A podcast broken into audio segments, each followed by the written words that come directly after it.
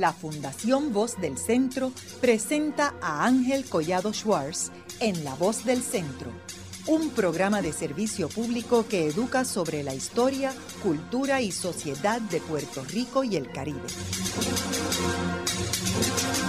Saludos a todos. El programa de hoy está titulado Las luchas de Ricardo Alegría. Y hoy tenemos como nuestro invitado al licenciado Ricardo Alegría Pons, hijo de eh, Ricardo Alegría Gallardo, que es de la persona que vamos a estar hablando hoy. Eh, Ricardo Alegría eh, es uno de los personajes, de los gigantes de nuestra historia del siglo XX. Él en este año celebramos su centenario y es una persona que dejó su huella en la historia de Puerto Rico, particularmente en todo lo que es la cultura del país. Pero sus luchas van más allá de la cultura y veremos en el programa de hoy eh, otras luchas, como por ejemplo la, la, salida de la Marina de guerra de Vieques. Eh, eh, Ricardo, me gustaría comenzar hablando de probablemente la, primera gran lucha de Ricardo, que sabemos que él, él estuvo luchando desde cuando empezó a trabajar en la arqueología, y, pero vamos, vamos a hablar de, de las luchas más más importantes eh, que tiene que ver con el Instituto de Cultura Puertorriqueña. Eh, sabemos que en el 1955 eh, se funda el Instituto de Cultura Puertorriqueña y hay una junta de directores, la cual estaba José Pepe Trías Monge, estaba Morales Carrión, estaba Salvador Tío, Eugenio Fernández Méndez, Enrique Laguerre, eh, estas personas son las personas que Muñoz Marín eh, convoca para eh, constituir la primera junta de directores y ellos habían trabajado en la en el proyecto de ley para crear el Instituto de Cultura. Ricardo Alegría en este momento estaba dirigiendo el Museo de la Universidad de Puerto Rico. y él participó con Pepe Trías Monge en términos de la ley, trayendo este, ideas de otros lugares donde había unos institutos eh, de cultura. Eh, y ahí yo creo que comienza la primera gran lucha de él, eh, que fue fundar ese Instituto de Cultura que, no existía, o sea, desde, desde los inicios se funda este, este instituto que está dirigido por él. Ricardo, cuéntanos en términos de esta etapa de él y esta gran lucha de él por fundar un, un instituto de cultura. Sí, bueno, este, primero sería bueno indicar que, que entre los candidatos que había para ocupar el puesto de esta agencia que se iba a crear, eh, que había sido concebida en, en, el contexto de una operación Serenidad que se llamaba, que se veía como para contrarrestar el, materialismo que, que, se veía que podría eh, obstruir al, espíritu del pueblo puertorriqueño este, y se quería exaltar o, defender un poco la, la, identidad puertorriqueña, ¿verdad?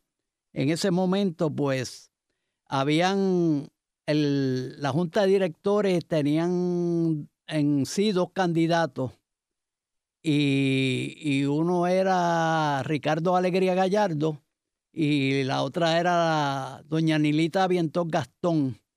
Eh, se decantaron al final por Ricardo Alegría Gallardo y aparentemente los hechos demuestran lo acertado de la elección en el sentido de que por su formación antropológica eh, Ricardo Alegría Gallardo este, tenía un enfoque este, ¿verdad? plural de, la cultura. Este, quizás otra persona se hubiera dedicado a, darle énfasis a un área de especialización. Si, si, era un literato, pues solo la literatura, este, si era un músico, la música, pero quizás fue un acierto que fuera una persona que podía abordar la cultura en distintos contextos, como es un antropólogo arqueólogo. Y yo creo que eso fue lo que le dio este cuerpo a, a la institución en sí, que, que él no la quería ver como, como un instituto este, para intelectuales de alta cultura, sino darle, eh, pues darle reconocimiento a la cultura popular, al folclore, a, las artes populares este, eh, del pueblo puertorriqueño. Y hubo otra controversia al, al inicio en que en el mismo nombre del instituto, que, algunos sectores querían ponerle Instituto Puertorriqueño de Cultura, y él insistía que no, que el apellido tenía que ser Instituto de Cultura Puertorriqueña, para diferenciar que el énfasis que se iba a hacer era en la cultura puertorriqueña y no en la cultura en general. Ahí también surge una, controversia con la Universidad de Puerto Rico, de donde él provenía dirigiendo el, museo, ¿verdad? Porque eh, había un, concepto del occidentalismo que, que, promovía Jaime Benítez y con toda la cuestión de Ortega y Gasset y su relación con José Ortega y Gasset. Eh, y eso, eh, pues, a veces confligía, ¿verdad?, con las posiciones de Ricardo que él estaba eh, eh, en realidad rescatando esta cultura folclórica de Puerto Rico que estaba ahí, pero estaba totalmente abandonada e ignorada. Eh, cuéntanos un poco sobre esta lucha con la Universidad de Puerto Rico y también cuando él abre Bellas Artes, por ejemplo, artes plásticas contra Bellas Artes de la Universidad de Puerto Rico y este tipo de controversia que surgió. Sí, había una controversia intelectual eh, eh, que la Universidad de Puerto Rico era el epicentro en, esos años de principios de los años 50, en, los cuales este, la universidad este, estaba enfocada en lo que se, se ha denominado cultura occidentalista y su punta de lanza era eh, los profesores españoles que habían venido del exilio de la Guerra Civil Española. Y frente a eso había una posición que era eh, puertorriqueñista que quería eh, pues darle atención a, las cuestiones eh, puertorriqueñas eh, cuando comenzó la, polémica, eh, incluso se ridiculizaba este, pues la artesanía puertorriqueña, este, se decía que, que, era eso de, santos de madera, este, que eso no era arte. Se, en esos años también este, las aportaciones del negro a la cultura, pues eh, había un sentido hispanófilo en que entendían que el negro aquí no, no merecía darle reconocimiento en términos culturales porque eh, sentían que no había nada este, de valor que pudiera atribuirse a, pues, al, negro. Y eso fue el, eh, una lucha que se realizó. Este, mi padre, por ejemplo, este, comenzó con el libro de la fiesta de Santiago Apóstol, este, eh, dando reconocimiento a, ¿verdad? A la, a la, mezcla, al mestizaje, este, y eso algunos sectores intelectuales este, incluso lo ridiculizaron. Ricardo, y, esto que tú dices de la cultura puertorriqueña, yo recuerdo que se reían también como la cultura del bacalaíto frito. Exacto. Eh, menospreciando esta cultura y que no era la cultura, la alta cultura del mismo Festival Casals, etcétera, eh, y de Pablo Casals, este, sino que esto era una cosa aquí este, eh, más rústica y primitiva. Sí, hay, hay anécdota que en el libro de Carmen Dolores Hernández, ella eh, expone, como por ejemplo que cuando se, se hizo un documental de la fiesta de Santiago Apóstol allá por, por los años 50. Eh, un, intelectual puertorriqueño se levantó indignado y se fue diciendo que ese no era su Puerto Rico. Este, en cuanto a la aportación taína, eh, tampoco se le había dado valor y, y se veía como que eso era nada, unas vasijas y unos, unos cacharros de barro, como que decían, sin ningún valor, eh, ¿verdad? Y este, se ridiculizaba incluso eh, la atención a los taínos y, y, se decía de Ricardo Alegría eh, irónicamente que era el agente de relaciones públicas de Aguaybana. Este, incluso mi, mi abuelo, o sea, su, su padre, eh, decía que él se había inventado los taínos, eh, etcétera. Ricardo, y en términos del el aspecto político, porque tenemos que ver que el instituto se funda en el 55 que en ese momento pues es un momento bastante álgido en términos de la cuestión eh, nacionalista en Puerto Rico, porque primero habían aprobado la ley de la mordaza en el 1948, luego surge la revolución de 1950 eh, y luego surge eh, la demostración armada en el Congreso en el 1954. Y a raíz de esto, pues el 55 es donde hay una, una persecución y una criminalización del independentismo en Puerto Rico, motivado por, por estas actuaciones del Partido Nacionalista y Pedro Albizu Campos y el envolvimiento de el FBI, las agencias federales en términos de, toda esta cuestión de la persecución a los independentistas. Eh, ¿Cómo Ricardo armonizaba su posición, que era una que favorecía la independencia de Puerto Rico, eh, y, más aún cómo podía reclutar los artistas que pudieran participar en su proyecto, en la cual la mayoría de los artistas puertorriqueños pues son eh, independentistas. Sí, este, eh, bueno, él comenzó, este, como se dice, impugnando la, todavía la ley de la mordaza que estaba vigente porque él le dio unos puestos en el Instituto de Cultura a doña Isabel Gutiérrez del Arroyo, que como nacionalista eh, estaba prohibido que trabajaran en el gobierno y el licenciado Viascochea Lota, que lo nombró ayudante, eso creó en un principio una controversia que, que llegó hasta el secretario de Justicia eh, y en un primer momento le dijeron a, Ricardo Alegría Gallardo que no podía contratar a esas personas porque ambos eran nacionalistas.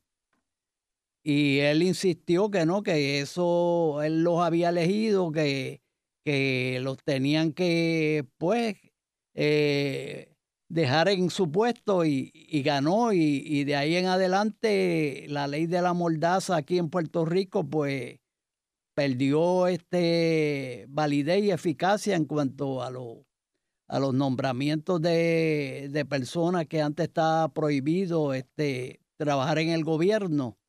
Asimismo hay la anécdota de que a veces iban eh, a preguntar a este, agentes de la policía y del FBI por algún empleado del instituto, como don Lorenzo Mar, que era un artista, y, y otras personas que estaban clasificados como independentistas o nacionalistas. Y, y, mi padre había dado instrucciones de que, de que dijeran que las cuestiones personales de esas personas, pues que, en el trabajo, en el Instituto de Cultura, no, no, no, se sabía nada, que no se diera ninguna información que no fuera del, del trabajo exclusivamente.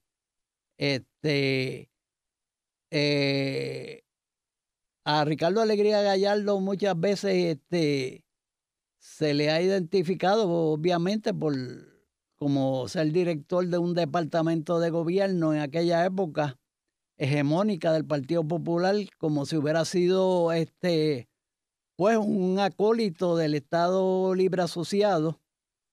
Eh, pero cuando se dan las vistas del estatus de 1965, eh, hay una ponencia de él, que hay un debate sumamente interesante entre él y, el senador entonces del Partido Estadista Republicano, Miguel Ángel García Méndez, en el cual mi, mi padre este, fue fuertemente cuestionado en cuestiones ideológicas por, por Miguel Ángel García Méndez y por Luisa Ferré. Y mi padre dejó claro este, su posición soberanista en aquel momento, que incluso se puede decir que en ese momento, que era 1965, todavía el Partido Popular este, eh, pues era el principal partido por mucho mayoritario en Puerto Rico. Y, él no tuvo dudas en decir que su posición era la de la soberanía para Puerto Rico. Y en términos de, estas luchas que él tuvo en, esta etapa inicial del Instituto de Cultura, eh, ¿tú recuerdas algunas que, sean más, más importantes eh, no sé si con el mismo gobierno del Partido Popular, los políticos. Eh, bueno, este, yo diría que de los principales este, problemas arduos que tuvo fue para establecer la, zona histórica del viejo San Juan, eh, porque se le acusaba especialmente desde, desde el ámbito de del comercio de San Juan de querer obstruir este, el progreso y al, querer permanecer en, pues se parece una situación como la que estamos viviendo en la actualidad, de, que estos edificios este, ya sirvieron su función, este, que ya no son adecuados para los fines modernos, que lo que se está haciendo es pues obstruyendo el, progreso y, y había hasta una concepción de que San Juan se hiciera una gran avenida que llegara hasta la plaza de armas, eh, lo que hubiera supuesto, pues obviamente un derrumbar todo un área de edificio de, la época colonial, este, eh, incluso cuando logró que se aprobaran las leyes de restauración, este, eh, en ocasiones se cuenta en el libro de Carmen Hernández eh, eh, que él recibía incluso amenazas de comerciantes diciendo que iban a arruinar su, que le había arruinado su, su comercio, que, que los iba a hacer quebrar, etcétera. Es, interesante, eh, Ricardo, porque ahí entra la cuestión turística y el plan que había, que en aquel tiempo turismo estaba bajo fomento económico eh, y había, había un, plan en el cual eh, él pudo muy bien armonizar la cuestión de la preservación cultural e histórica con la cuestión turística. Y de hecho yo recuerdo en varias ocasiones eh, haber caminado con Ricardo por el viejo San Juan y él, y él hablaba, mira, aquí se puede hacer un café y aquí se puede hacer esto. La, me acuerdo yo en la, en la, calle de los escalones, él tenía unas ideas allí, este, o sea que él tenía eh, más allá de la cuestión cultural, él, él veía cómo se podía armonizar en la cuestión cultural con la cuestión económica, como en otras ciudades antiguas del mundo. O sea, esto uno va a cualquier ciudad antigua del mundo y hay un elemento comercial allí. Ahora, tiene que haber unos controles y tiene que haber unas restricciones que eh, él obviamente eh, favorecía y, y, en eso basa, eh, se basa el atractivo turístico, que es la cuestión histórica de la ciudad. O sea, esto no es Bayamón, esto no es Carolina, esto no es Santurce, esto es el viejo San Juan. y hay que ver también que la ciudad era, era murallada completamente y a veces la gente no sabe que quien tumbó la muralla para entrar, particularmente por donde está el Teatro Tapia, etcétera, fueron los españoles, no fueron los americanos. Eh, ahora, lo que sí es que después de la invasión, eh, los Estados Unidos tumbó una serie de edificios que son los edificios modernos que uno ve en el moderno, estoy hablando de principios de siglo, ¿verdad? Que no tienen que ver nada con la ciudad antigua. Eh, y esto lo que hizo fue paralizar todo esto. y ahí tuvo, tuvo batallas y luchas, ¿verdad, Ricardo? Pero acabó, acabó prevaleciendo. Correcto. Sí, sí, sí. Este, también se criticó, eh, por ejemplo, áreas que ya eran fuera del viejo San Juan, como la Casa Giorgetti en Santurce.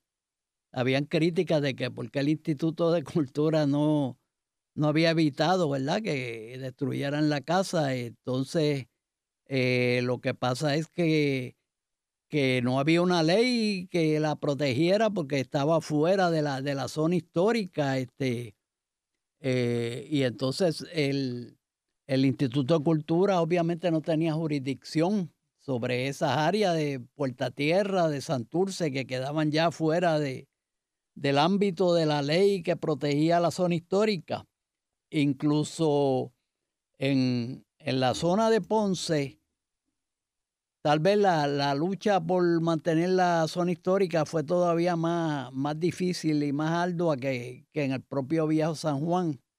Eh, porque, el, como se sabe, el, centro de, de, la ciudad de Ponce, en esa época los comercios eh, eran bien activos y, y se tuvo que dar una gran pelea para establecer una zona histórica en, en, Ponce. En cuanto a los edificios que tenía el gobierno de los Estados Unidos en Puerto Rico, pues hay anécdotas importantes, este, como una visita del senador Fulbright a Puerto Rico, que mi padre lo lleva, este, iba el senador Fulbright, su esposa, y mi padre eh, lo llevó a visitar Casablanca, que en ese momento era propiedad restringida de, militar de los Estados Unidos y, no los dejaron entrar. Eh, igual pasó este con el morro y entonces en esa época en eh, tampoco en el convento de los dominicos, que era donde estaba el, el, las facilidades del ejército de los Estados Unidos en el viejo San Juan.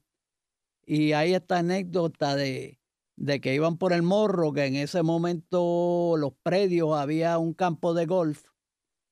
Y en ese momento pasó una bola de golf que por poco golpea a la esposa del senador Fulbright y él ya estaba medio molesto, ¿verdad? Por al, encontrar que no lo habían dado acceso a, esos lugares. Y eso, según mi padre, motivó que, que él entonces impulsara este, legislación para que fueran devueltos este, propiedades de los Estados Unidos en Puerto Rico al gobierno de Puerto Rico. Y en, eh, por eso este, todo el sector de Vallajá, este, el, edificio de Vallajá, este, eh, donde está la sede de, del Instituto de Cultura actualmente y, y el convento de los dominicos, este, pues fue traspasado al gobierno de Puerto Rico. Él también, yo recuerdo que eh, tenía esta lucha con con el ejército de Estados Unidos y, la, presencia de ellos aquí, eh, porque él, eh, obviamente siendo soberanista, etcétera, no respaldaba eh, esa presencia y lo veía más dramatizado en el viejo San Juan por, por los, aquel tiempo era el fuerte Brook, que estaba cerrado. si uno iba a visitar el morro, uno tenía que pasar por un guardia que estaba en una, en una eh, caseta en la entrada, donde el portón de la entrada del morro. Y uno iba, obviamente, solamente al fuerte, no se podía desviar porque allí había una comisaría, había otros, otros este, edificaciones federales del ejército. Así que él, eso fue una de las, yo creo que las luchas más importantes de él en términos de, del rescate de estos terrenos que eran de Puerto Rico. Haremos una breve pausa, pero antes los invitamos a adquirir el libro Voces de la Cultura con 25 entrevistas transmitidas en La Voz del Centro. Procúrelo en su librería favorita o en nuestro portal.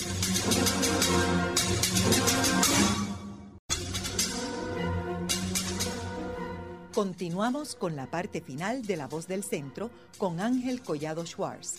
Pueden enviarnos sus comentarios a través de nuestro portal www.vozdelcentro.org. Continuamos con el programa de hoy titulado Las luchas de Ricardo Alegría. Hoy con nuestro invitado, el licenciado Ricardo Alegría Pons, hijo de Ricardo Alegría Gallardo.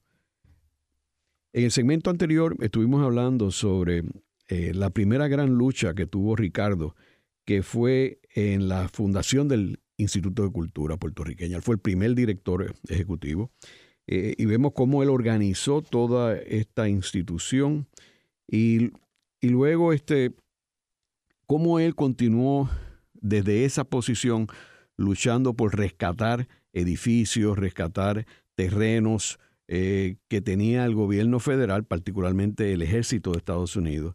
En el viejo San Juan, como mencionamos, el fuerte Brook, eh, que es donde está el morro, era terreno federal vemos también que eh, Ricardo no solamente eh, puso todos sus esfuerzos por, por rescatar la cultura puertorriqueña que estaba totalmente olvidada y, fue víctima de, ataques de personas que menospreciaban la cultura puertorriqueña, la cuestión de la incorporación de la, la cultura taína con la cultura negroide, eh, la española, eh, y vemos este, cómo él, eh, en una forma muy sutil, combatía todos estos, estos esfuerzos que, que trataban de menospreciar y destruir lo que él estaba haciendo. Algunos provenían de la misma Universidad de Puerto Rico.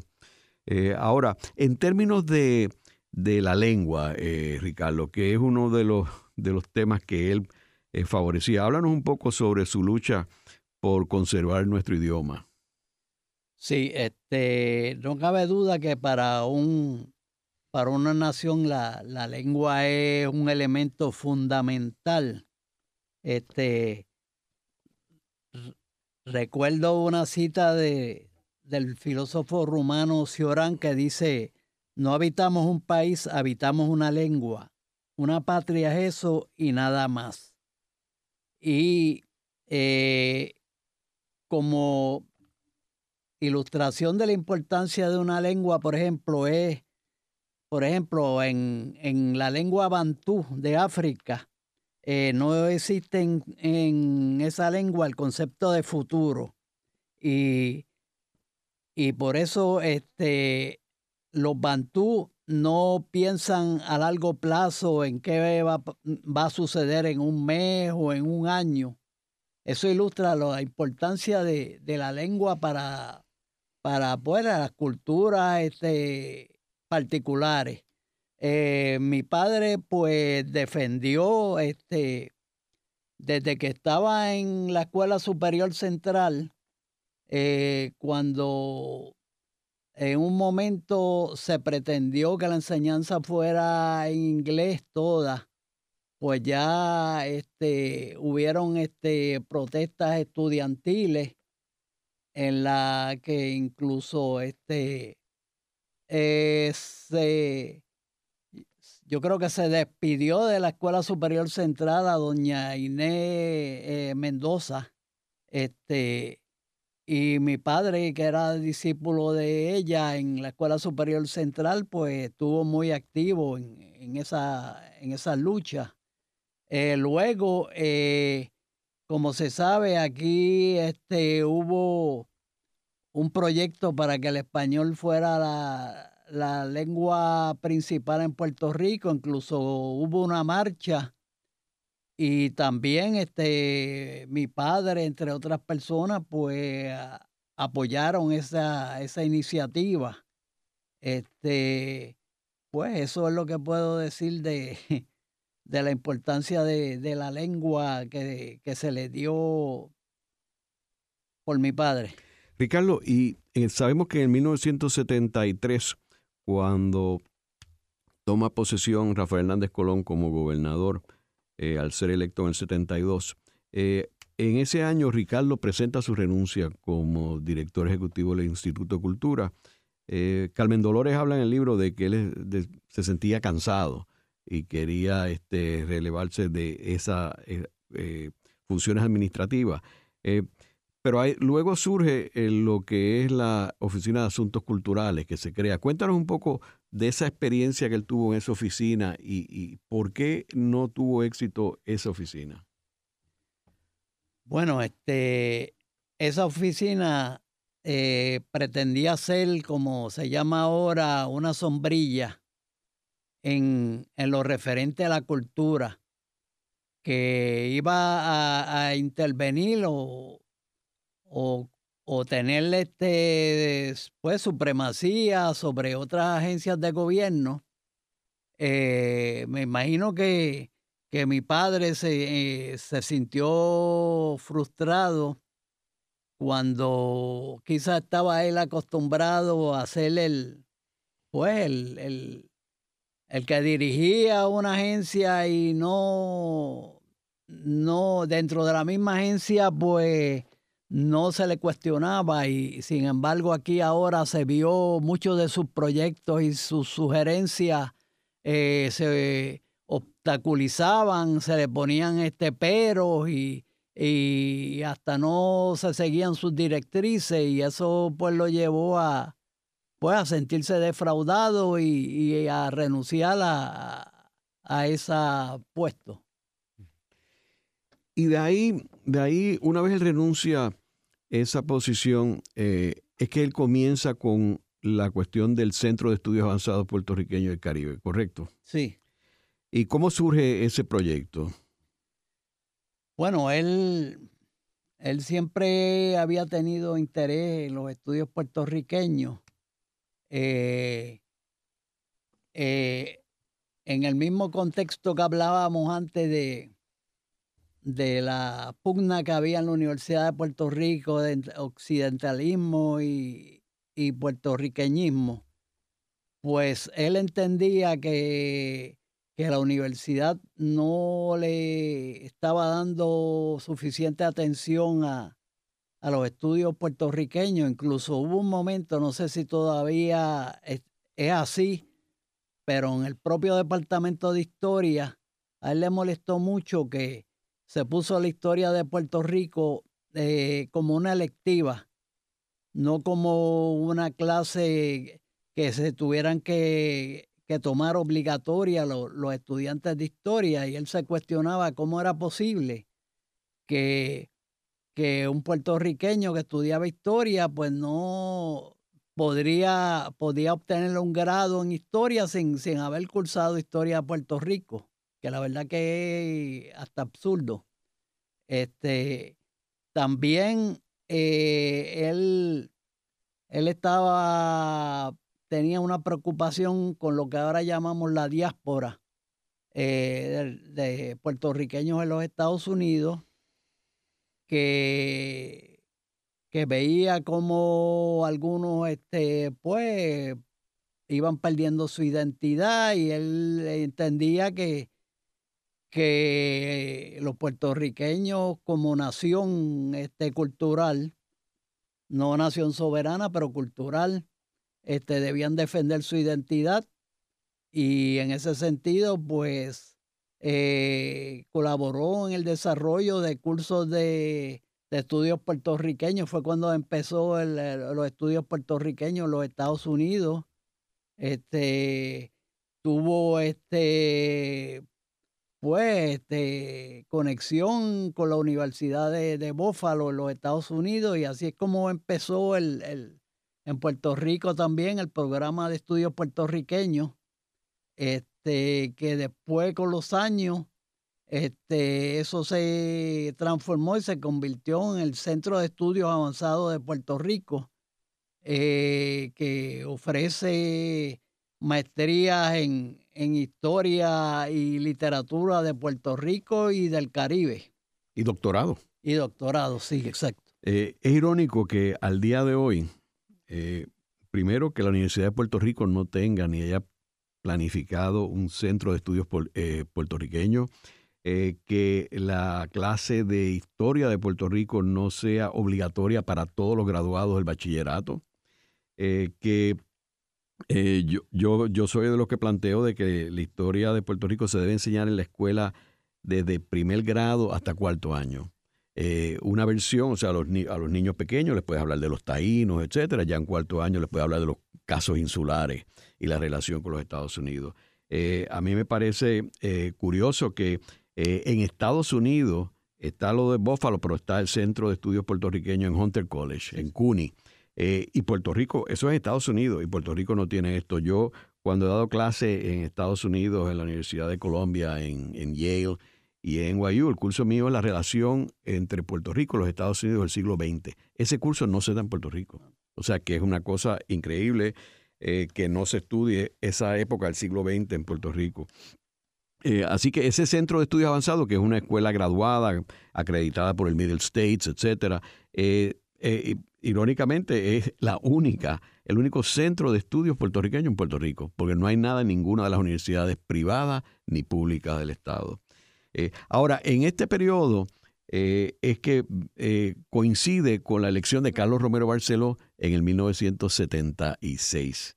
y ahí viene una lucha que yo creo que es una lucha bien importante que que yo participé con Ricardo en ella, eh, que fue la lucha de Ricardo para salvar el Instituto de Cultura porque había una consigna de Carlos Romero Barceló de destruir el Instituto de Cultura y nombra a la doctora Leticia del Rosario, eh, que no era una persona de cultura, era una científica. Eh, muy competente, ¿verdad? Como científica, pero no, no era una persona defensora de la cultura. Y ahí pues se crea como una campaña eh, on the ground, este, que se llamaba el gobierno araña que todo lo daña. Eh, y ahí participaron una serie de artistas. Este, eh, y cuéntanos sobre esa lucha casi clandestina. Bueno, este, ahí, este, él, él agrupa, este, un, un comité de organizaciones culturales muy amplio, muy amplio que, que lo que pretendía hacer era enfrentar eh, cualquier intento de, de ataque, ¿verdad?, contra, contra las instituciones culturales del país, específicamente el Instituto de Cultura, que, que como como ha ocurrido a veces en, administraciones este, eh, pues estadoístas, pues eh, siempre viene que se le da menos fondos eh, y hay cierta manera de, de tratar de, como, no quiero decir obstaculizar, pero de minimizar la atención que puede recibir esta institución este, para darle realce a, pues, a, lo que pueda entenderse como, como un valladal o una oposición a, la estadidad.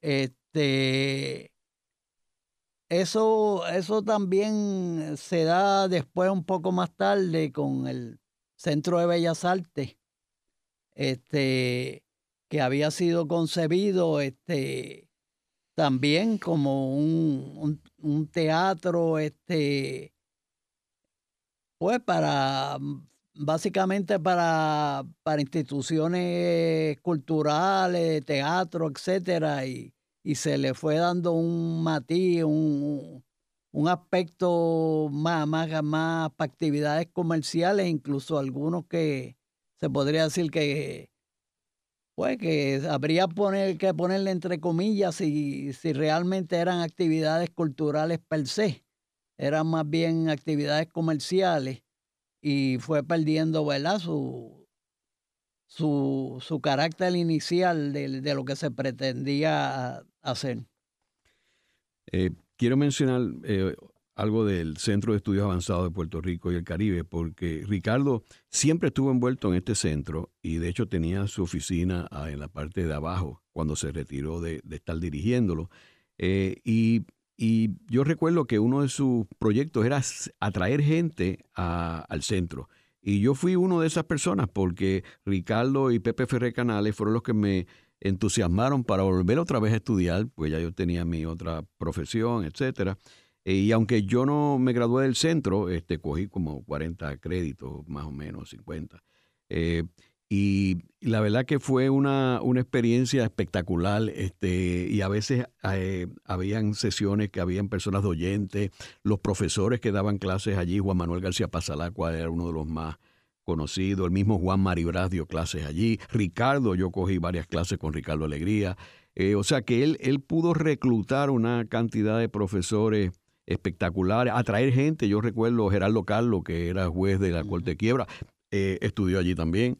Eh, entonces la parte que él hizo con España, con Sevilla, para, para eh, dar un grado conjunto con la Universidad de Sevilla. Así que en realidad e, ese proyecto sin casi recursos, porque en realidad Ricardo era un personaje que, que hacía maravillas con pocos presupuestos. Él no creía este, en gastar mucho dinero. La restauración del Centro de Estudios Avanzados también, eso era un edificio que estaba el seminario conciliar y estaba abandonado completamente, la iglesia lo tenía abandonado, y él es el que lo restaura.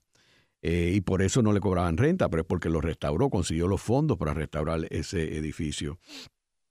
Eh, y esta lucha de, Leticia yo creo que fue bien memorable y, y, fue una campaña clandestina, después fue un poco más abierta, había hasta un jingle, este, una noche que también tocaron las campanas de la iglesia San José. ¿Tú te acuerdas de eso? Sí, sí, sí, sí.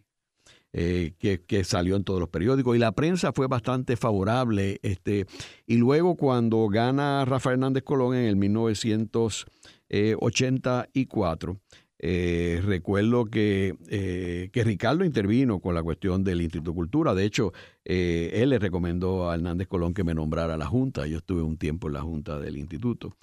Así que él, él nunca, aunque no ocupaba ningún puesto, eh, tú recordarás que a la casa de ustedes iba gente constantemente con proyectos y con ideas, y él siempre recibía a todo el mundo. Era una persona eh, bien abierta y no era lo más mínimo burocrático ni elitista en ese sentido. Él se reunía con cualquier persona que le pidiera una cita, obviamente hablar de la cuestión de la cultura o de Puerto Rico, de lo que fuera. Eh, ahora, eh, otra de las luchas que ya no es, tiene que ver con la cultura directamente es la lucha de eh, sacar la Marina de Guerra de Vieques. como mencioné, él, él, tenía esta cuestión de sacar al ejército de Estados Unidos de Puerto Rico porque lo veía como un ejército invasor. ahora, en lo de Vieques, que no tiene que ver con nada del viejo San Juan ni cultural, él asumió un papel protagónico. Eh, y recuerdo las fotos de él con una tichel, que él, que era una persona que siempre vestía con, con guayabera o uno ve fotos de él con gabán y corbata, ¿verdad? Pero con una t-shirt es como un, una, una imagen de Ricardo Alegría que uno no la tiene en su mente. Cuéntanos un poco sobre, sobre esta lucha este, y, y si tú tuviste alguna eh, intervención en esto. Sí, este, en, en, Quizás has dejado en el tintero también una actividad muy grande que hubo, que, que la titularon La Nación en Marcha, que fue a raíz de la visita de los gobernadores de los estados eh, norteamericanos a Puerto Rico. Eh, ¿Qué año fue eso? Eso fue como, como en el 2000 o algo así. Este, eh, que se hizo una, una marcha, este, porque creo que el, que el gobernador eh, Pedro Rosselló en un momento había cuestionado que Puerto Rico fuera una nación. Y entonces en, en ese momento este, se hizo esa actividad como contraofensiva y como digo, se tituló La Nación en Marcha y se hizo una gran actividad de una, de una manifestación inmensa este, para que esos gobernadores norteamericanos este, pudieran ver este, que los puertorriqueños se identificaban como nacionales de Puerto Rico. Eh, ahí hubieron, eh, ahí este, hubo una alianza que después fue, que en estos momentos quizá yo entiendo que, que sería este, cuestionada porque el Partido Popular eh, el liderato este, respaldó esa, eh, esa marcha. Y hubo una alianza eh, de los sectores soberanistas con sectores independentistas, este, cosa que en estos momentos yo realmente en el Partido Popular no la, no la veo, ¿verdad? Como tan factible como en aquella época. Incluso hubo una divergencia con el Partido Independentista puertorriqueño que que, que cuestionaban este pues que, que sectores del Partido Popular eh, estuvieran en, en esa coyuntura, ¿no? Junto a independentistas, y entonces el Partido Independentista hizo su, su marcha aparte de la de, de la marcha de la nación, este, pues, pero se celebró esa marcha y, fue exitosa en cuanto a, la cantidad de, personas que participaron en ella. De hecho, eh, yo diría que hasta las marchas del 2019 para sacar a Ricky Rosselló, no había habido una marcha tan grande como esa para sacar la Marina de Vieques. Eh, y Ricardo eh, tenía un papel protagónico en esa convocatoria eh, al igual que había unas iglesias también, había unos sindicatos. Sí, fue amplia, amplia. Correcto. Ahora, en términos de... Y él incluso en lo que se, en lo pertinente a Vieques, él, él llegó a ir a, a, la isla, a la isla Nena, este, eh, pues en, parte, como parte de la protesta, hay unos retratos de él con, eh, bajando de un botecito con una bandera de Puerto Rico y como tú dices, con una camiseta, este, sí, y después más tarde, este, hubo aquella, luego, yo creo que fue al año de, la muerte de Sane, que hubo aquella ocupación del morro, este, eh, por un, por un día que hicieron eh, varias personas, entre ellas él. Recuerdo a Graciani Miranda Marchán y a Noel Colón Martínez, creo que Edwin Reyes también, el poeta, también estaba. Y fue que esperaron que, que fueran las 5 de la tarde y se quedaron dentro del morro. Y después hicieron una, un manifiesto eh, en favor de Vieques, etcétera. Eh, Ricardo, yo recuerdo los últimos años de, tu padre. Eh, él, él estaba bastante angustiado y, triste eh, con la situación de Puerto Rico. Él nunca se rindió, ¿verdad? Él siempre buscaba la forma de batallar y, era perseverante en términos de sus luchas. cuéntanos sobre esos últimos años, cómo, cómo él veía Puerto Rico y cómo tú crees que hoy, si estuviera vivo aquí, lo vería. Bueno, este, quiero también este, puntualizar otra, otra de las batallas de él que quedó como gente inconclusa, que fue lo de la UNESCO, que él luchó por porque Puerto Rico se incorporara a la, a la, a la UNESCO este, como observador, porque no podía, como no era una nación soberana políticamente, pues no podía ser miembro asociado, pero se le permitía este, participar como observador y eso se veía en los círculos políticos aquí, específicamente en el partido estadista, como un amago de independencia y por eso nunca se le dio paso, incluso se le hubo oposición a, a, que Puerto Rico participara en, la UNESCO, que él lo veía como que era una oportunidad de proyección cultural puertorriqueña en el, en el exterior, en, pues, en el en el plano internacional, pero desde el punto de vista cultural, no, no político. Ricardo, volviéndome otra vez a mi pregunta rápidamente, Sí, sí, sí, eh, ¿cómo tú crees que él vería a Puerto Rico ahora?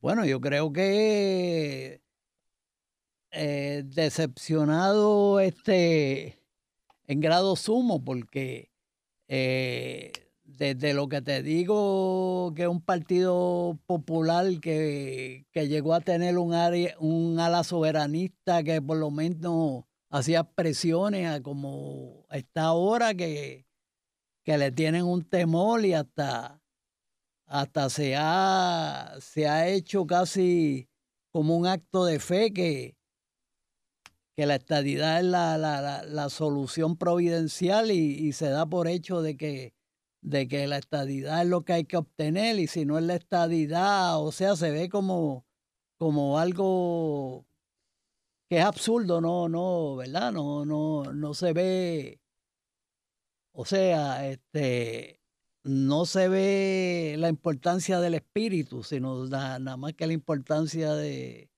de, las obtenciones materiales, que es una cosa, este, además, este, obviamente hubiera sido un golpe muy grande en lo del centro, que actualmente, pues, todos sabemos, ¿verdad? Que, que el edificio Seminario Conciliar, que fue uno de sus últimos proyectos, que él tenía la mística que poder que los estudiantes estudiaran por donde por donde pasaron este Valdoriotti de Castro, Alejandro Tapia Rivero, José Celso Barbosa, por los mismos pasillos, pues que eso actualmente pues eh, corre el peligro de que no siga pasando. En el programa de hoy hemos discutido las luchas de Ricardo Alegría, Ricardo, uno de los gigantes del siglo XX, eh, la persona que rescató la cultura puertorriqueña que estaba totalmente olvidada eh, y escondida eh, y que no solamente se limitó a las luchas de,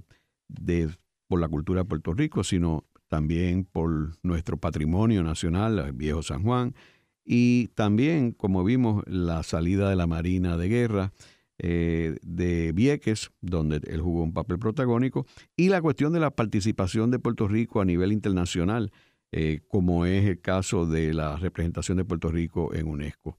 Eh, él hasta sus últimos días estuvo batallando cualquier oportunidad que se diera para empujar sus proyectos, él lo utilizaba. Muchas gracias, Ricardo. No hay de qué. Esta ha sido una producción como servicio público de la Fundación Voz del Centro. Los invitamos a sintonizarnos la próxima semana a la misma hora. Y recuerden que pueden adquirir el libro Voces de la Cultura en su librería favorita o en nuestro portal.